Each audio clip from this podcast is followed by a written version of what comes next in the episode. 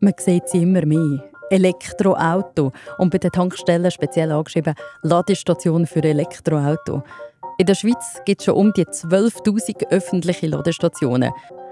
Am bequemsten ist es natürlich schon, wenn man es schon daheim zu laden kann. In diesen 20 Minuten erfährst du, was es dafür braucht, wie viel es kostet und wie es installierst. Also nicht selbst basteln, das äh, kommt nicht gut. Energiesparen leicht gemacht mit Renovieren und Umbauen. Das ist der Podcast von Energie Schweiz, ein Programm vom Bundesamt für Energie. Ich bin Carla Keller und hocke jetzt beim Bundesamt für Energie vis-à-vis vom Alois Freidhoff. Du bist Fachspezialist Mobilität. Guten Tag. Schönen guten Tag, Carla. Schauen wir zuerst an, wenn man ein Haus besitzt. Da muss man verschiedene Sachen beachten. Zuerst mal einfach, um sich vorstellen vom Platz, wie viel Platz braucht man, um eine Ladestation zu installieren. Also erstmal, wenn wir von einem Einfamilienhaus ausgehen, habe ich ja typischerweise eine, eine Garage, einen Garagenplatz. Und äh, der Platz, den ich jetzt zusätzlich brauche für eine Ladestation, ist sehr gering. Man muss sich allerdings gut überlegen, wo man die Ladestation hinbaut. Äh, die Fahrzeuge sind heute sehr unterschiedlich, wo sie ihre Stecker haben. Das heißt also, einmal muss die Zuleitung möglich sein und auf der anderen Seite muss dann der Abstand zwischen der Ladestation und dem Fahrzeug äh, einigermaßen sinnvoll erreichbar sein. Ich bin jemand, der kein Auto hat und darum auch nicht ähm, eine Ladestation oder noch nicht. Wer weiß, was da in Zukunft noch kommt. Wie groß ist denn so eine Wallbox? Also die Wallbox, die ist vielleicht äh, 30 cm, 40 cm hoch und hat eine Tiefe von 15 cm. Also sie nimmt relativ wenig Platz äh, weg. Äh, dann brauchst du noch das Kabel, das man entweder schon an der Wallbox äh, fest verbunden hat. Das wird dann um die Wallbox gewickelt oder nebenan an einen Haken gehängt. Manche ähm, installieren eine Box ohne Kabel. Dann nimmt man das aus dem Kofferraum, was man immer dabei hat, und steckt es ein. Ich habe gelesen, dass es Ladestationen gibt, die mit dem Internet verbunden sind. Hat es denn da auch einen Zusammenhang, dass man so Kabel sparen kann? Also es gibt Ladestationen, die sind mit dem Internet verbunden. Da gibt es im Prinzip zwei Wege. Entweder ich verbinde es direkt mit einem, äh, mit einem äh, Internetfestanschluss. Äh, das ist im Heimbereich meistens äh, zu aufwendig, weil ich muss dann von meinem Internetanschluss her ein Kabel ziehen. Es gibt äh, Geräte mit WLAN-Anschluss, ähm, wenn ich da bis dahin eine Reichweite habe äh, in die Garage oder sogar mit, mit einer eigenen SIM-Karte. Man muss einfach wissen, ob sich das jetzt lohnt für einen selbst. Ähm, es gibt Funktionen, die einem ermöglichen, seine Ladestationen zu überwachen. Allerdings hat das Auto auch schon meistens einen Anschluss. Das heißt, den Ladestand ähm, kann ich schon über die App äh, meines Fahrzeugs sehen. Es gibt ja in der Schweiz auch viele Sachen, wo man immer eine Bewilligung braucht. Wenn man irgendetwas am Haus ändert, muss man das bei der Gemeinde melden, wenn man das macht? Also man muss es beim äh, Stromanbieter melden. Das ist äh, Pflicht, wie eigentlich auch eine Wärmepumpe und ein Boiler, also alles, was große Verbraucher sind. Äh, da muss das Elektrizitätswerk äh, darüber informiert sein. Ähm, auch um dann notfalls bei Strommangel mal auch ein Ausschaltsignal schicken zu können. Kurzer Einschub. Der Alois hat Stromanbieter erwähnt.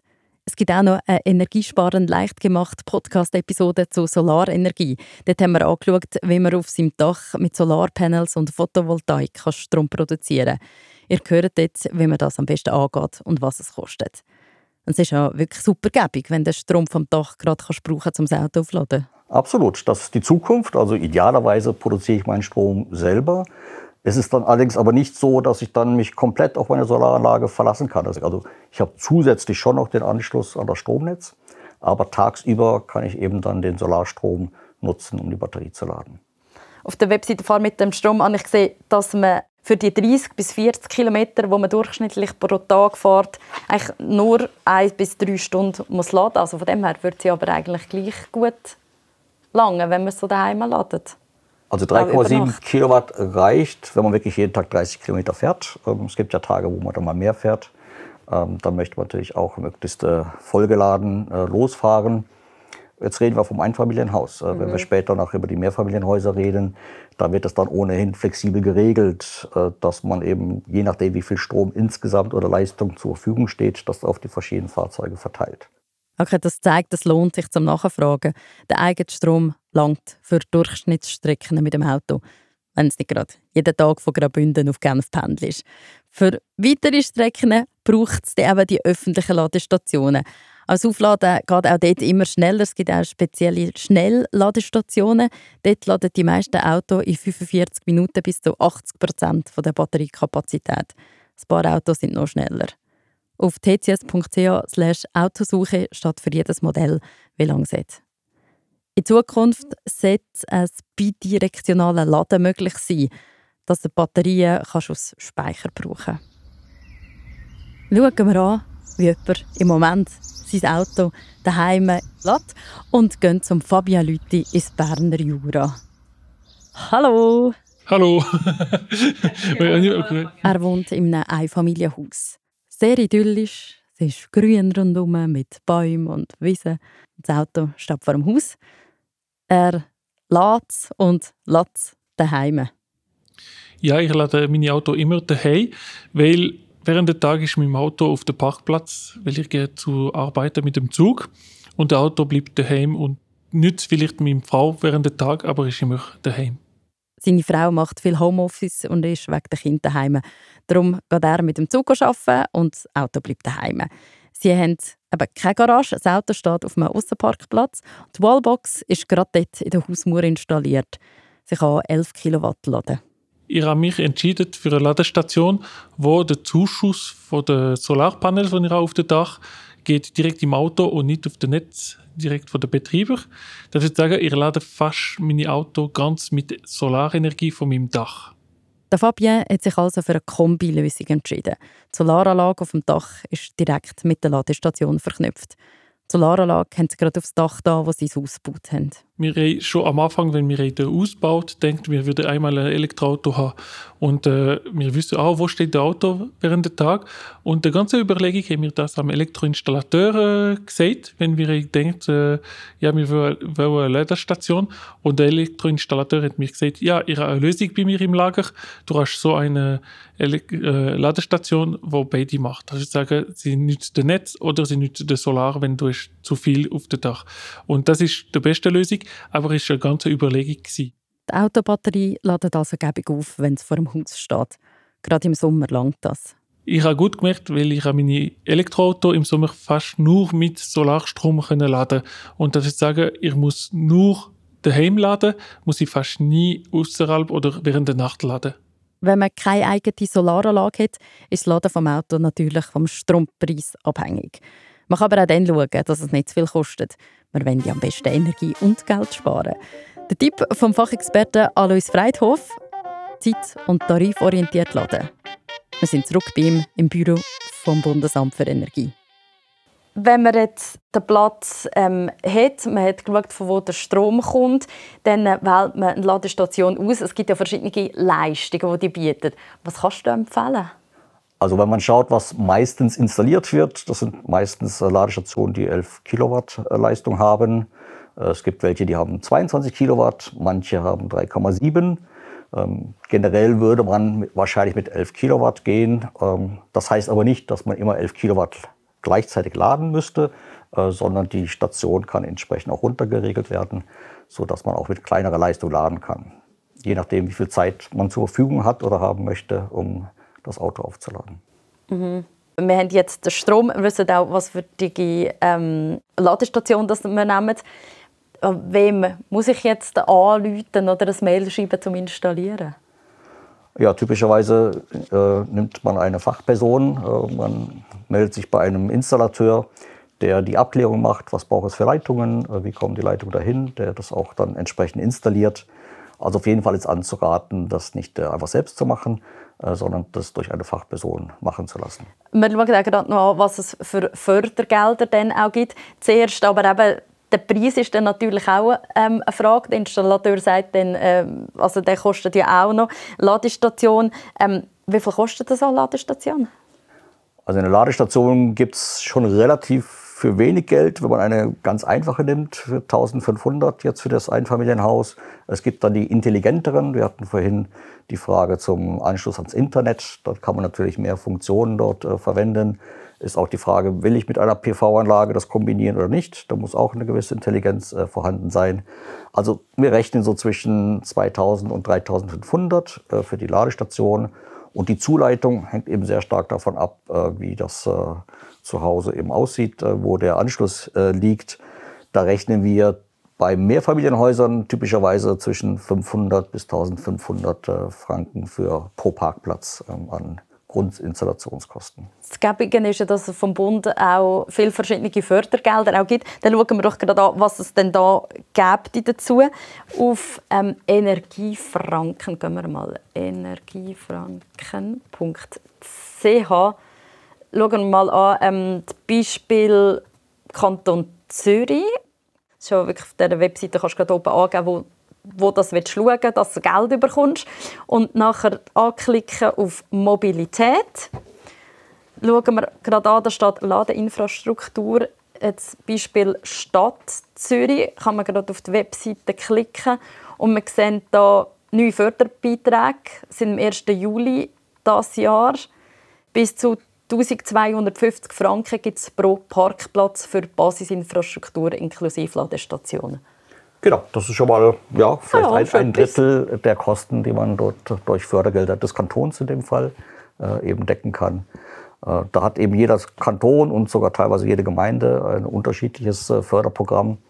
Und äh, genau auf dieser Seite energiefranken.ch findet man eben die Gesamtheit der Angebote dort. Ein Drittel zahlt die Stadt Zürich an eine Ladestation beim Einfamilienhaus. Nicht schlecht. Wie ist es, wenn man Stockwerkeigentümerin ist? Was muss man da beachten?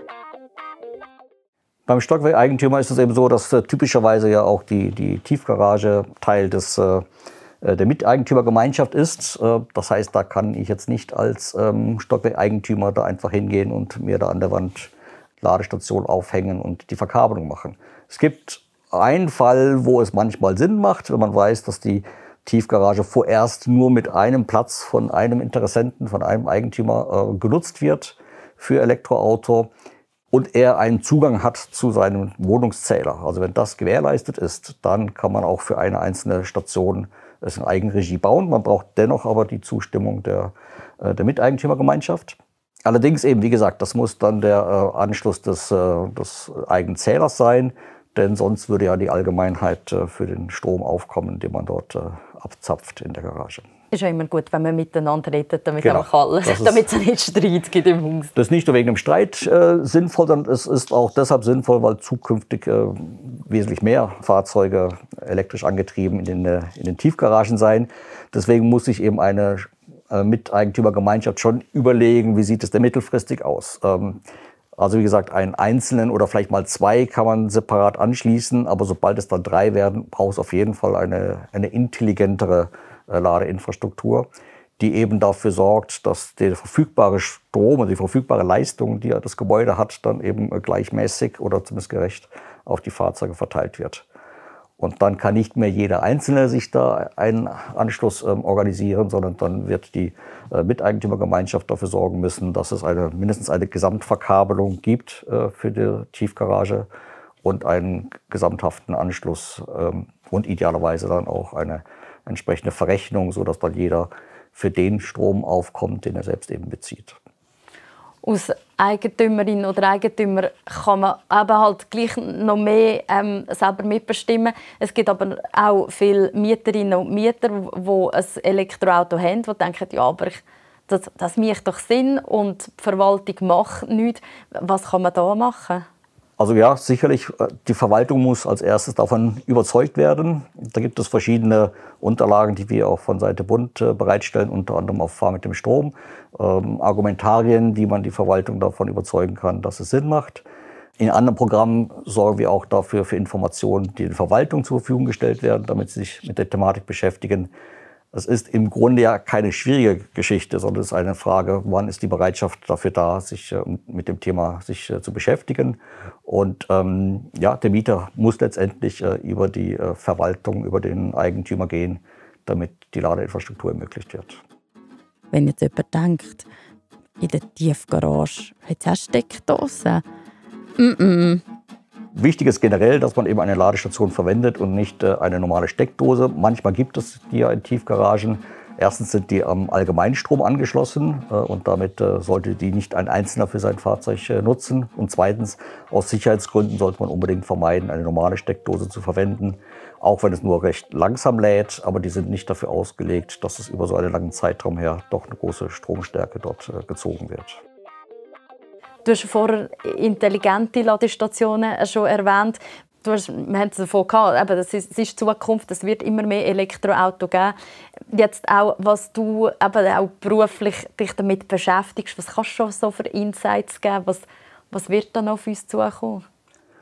Das sind eben mehrere Stufen. Also Intelligenz kann man das heute schon oder sollte man das heute schon bei größeren äh, Tiefgaragen nutzen, um den eben die Leistung äh, gerecht zu verteilen. Dann brauchst du Intelligenz, um es mit einer Solaranlage zu kombinieren und dann eben die richtigen Zeitfenster zu finden. Wann habe ich Solarstrom, wann lade ich das Fahrzeug? Zukünftig wird es eben dann noch mal einen Schritt weitergehen, äh, wenn zum Beispiel die Batterien tagsüber geladen werden, äh, wenn das Auto in der Tiefgarage steht, die Sonne scheint, dass ich dann abends diesen Strom auch wieder nutzen kann, um meinen Eigenverbrauch zu erhöhen. Das heißt, um den, den Strom aus der Batterie wieder für den Haushalt zu verwenden. Das nennt man dann bidirektionales Laden. Da gibt es äh, oder wird es verschiedene Modelle geben. Ich kann es im Haushalt verwenden. Ich kann aber auch den überschüssigen Strom meinem Stromanbieter zurückverkaufen. Da wird es verschiedene Modelle geben. Erfordert allerdings eine etwas andere Ladestation. Die sind heute noch relativ teuer. Das heißt, da wird es noch ein paar Jahre geben äh, oder brauchen, bis es dann in entsprechenden Preisrange ist. Und äh, die Fahrzeuge können das heute zwar technisch im Prinzip, aber sind meistens nicht äh, von den Herstellern zugelassen. Das heißt, äh, die Fahrzeuge sind auch heute noch nicht ready. Das heißt, typischerweise, wer jetzt heute ein E-Auto kauft, der wird äh, wahrscheinlich noch nicht in den nächsten Jahren bidirektionales Laden verwenden. Ähm, das wird in ein paar Jahren kommen, aber wird wahrscheinlich dann auch sehr breit äh, genutzt werden. Es gibt ja immer ganz viele Gadgets, die man dazu ja auch noch kaufen kann. Was empfiehlst du und was ist einfach, ja, wenn man das will, ja, dann kauft man das halt auch, aber es braucht es nicht unbedingt. Ja, das ist eben der Anschluss an das, an das Internet. Äh, eine Waschmaschine kann ich heute auch ins Internet anschließen. Ähm, so kann ich eine Ladestation äh, anschließen. Es macht schon Sinn, wenn ich zum Beispiel die Zeiten genau regeln möchte. Wenn ich weiß, dass ich bestimmte äh, Zeiten habe, wo der Strom günstiger ist. Das werden zukünftig auch die ähm, Energieverteiler werden dafür sorgen, dass es eben spezielle Tarife gibt für bestimmte Tageszeiten für das Laden von Fahrzeugen. Da macht es Sinn. Wenn ich einfach nur laden möchte und ähm, am nächsten Morgen ein geladenes Auto haben möchte, brauche ich diese Intelligenz nicht. Aber beim Mehrfamilienhaus ist das wichtig, vor allen Dingen eben in Richtung auch Abrechnung, ähm, dass man eben genau demjenigen den Strom verrechnet, den er eigentlich genutzt hat. Die Episode zu der Ladestation daheim ist schon fast fertig. Noch ein Tipp von Fabian Lüthi aus dem Berner Jura, der in seinem neuen Einfamilienhaus eine Ladestation hat und eine Solaranlage. Geht dafür zum Profi. Ich würde sagen, ich habe Glück gehabt, weil es alles einfach bei mir war. Ich bin bei der Elektro Elektroinstallateur gegangen, er hat mich beraten und er ist installieren. Alles läuft ohne Problem. Aber ich würde alle sagen, am besten schauen Sie mit dem Elektroinstallateur und nicht auf der Web go, go kaufen. Es vermeidet viele Fragen oder, oder Probleme und das wird die beste Lösung am Schluss für die beste Lösung am Schluss nochmal zum Fachspezialist zum Thema Ladestationen beim Bundesamt für Energie, ähm, Alois Freidhof. Hast du auch noch ein paar absolute No-Gos, die man, wenn man eine Ladestation installieren muss, beachten Also nicht selbst basteln, das äh, kommt nicht gut. Wie gesagt, eben die normale Steck Haushaltssteckdose äh, nicht verwenden. Aber eigentlich gibt es da sonst gar nicht so viele Dinge, die man falsch machen kann. Wichtig ist, dass äh, man sich von der richtigen Fachperson beraten lässt und die äh, beauftragt für die Installation. Danke, Alois Freidhof. Gerne. Drei Sachen, die ich heute gelernt habe. Bei einem Einfamilienhaus kostet die Ladestation plus Zuleitung 2000 bis 5000 Franken. Mit Förderbeiträgen bekommt man zum Teil die Hälfte davon zahlt, je nachdem, wo du wohnst. Noch eine Zahl. In der Schweiz gibt es rund 12'000 Ladestationen. Der Heiምላden ist gäbig. Es lohnt sich vor allem mit Solarstrom. Dann kostet es praktisch nichts und hast das Auto am Morgen vollgeladen. Für Hausbesitzer meldet euch beim Installateur. Sie können euch gut beraten, um die richtige Ladestation zu finden. Für Stockwerkeigentümerinnen tun euch im Haus zusammen. Dann könnt ihr zusammen schauen, dass ihr eine intelligente Lösung findet. Das heißt, dass die Leistung verteilt wird, je nach Bedarf und der Leistung, die da ist. Eine Grundinstallation kostet zusammen dann nicht mehr viel und dann können die, die es brauchen, selber die Ladestation dazu kaufen. Mehr Tipps gibt es auf energieschweiz.ch. Unten im Episodenbeschreib ist ein Link dazu. Es hat auch Links zu den verschiedenen Ladelösungen oder wie man zu den Fördergeldern kommt. Und lasst gerne auch noch die anderen Episoden, zum Beispiel zu der Solaranlage oder auch zu Smart Home. Und erzähle anderen davon. In der nächsten Episode gibt es noch ganz viel mehr praktische Tipps und Tools, wenn ihr euch ein Haus könnt effizient betreiben und energetisch sanieren Energiesparen leicht gemacht. Mit Renovieren und Umbauen. Das ist der Podcast von Energie Schweiz. Das ist das Programm vom Bundesamt für Energie, das schaut, dass man mit freiwilligen Massnahmen die Energiestrategie 2050 unterstützt. Der Podcast produziert die Podcast Schmiede. Die Idee, das Konzept und die redaktionelle Arbeit kommt von der Emilia Minardi, der Franziska Engelhardt und mir, der Carla Keller. Sounddesign und das Mastering ist von der Christina Baran. Alle Episoden findet ihr auf energieschweiz.ch.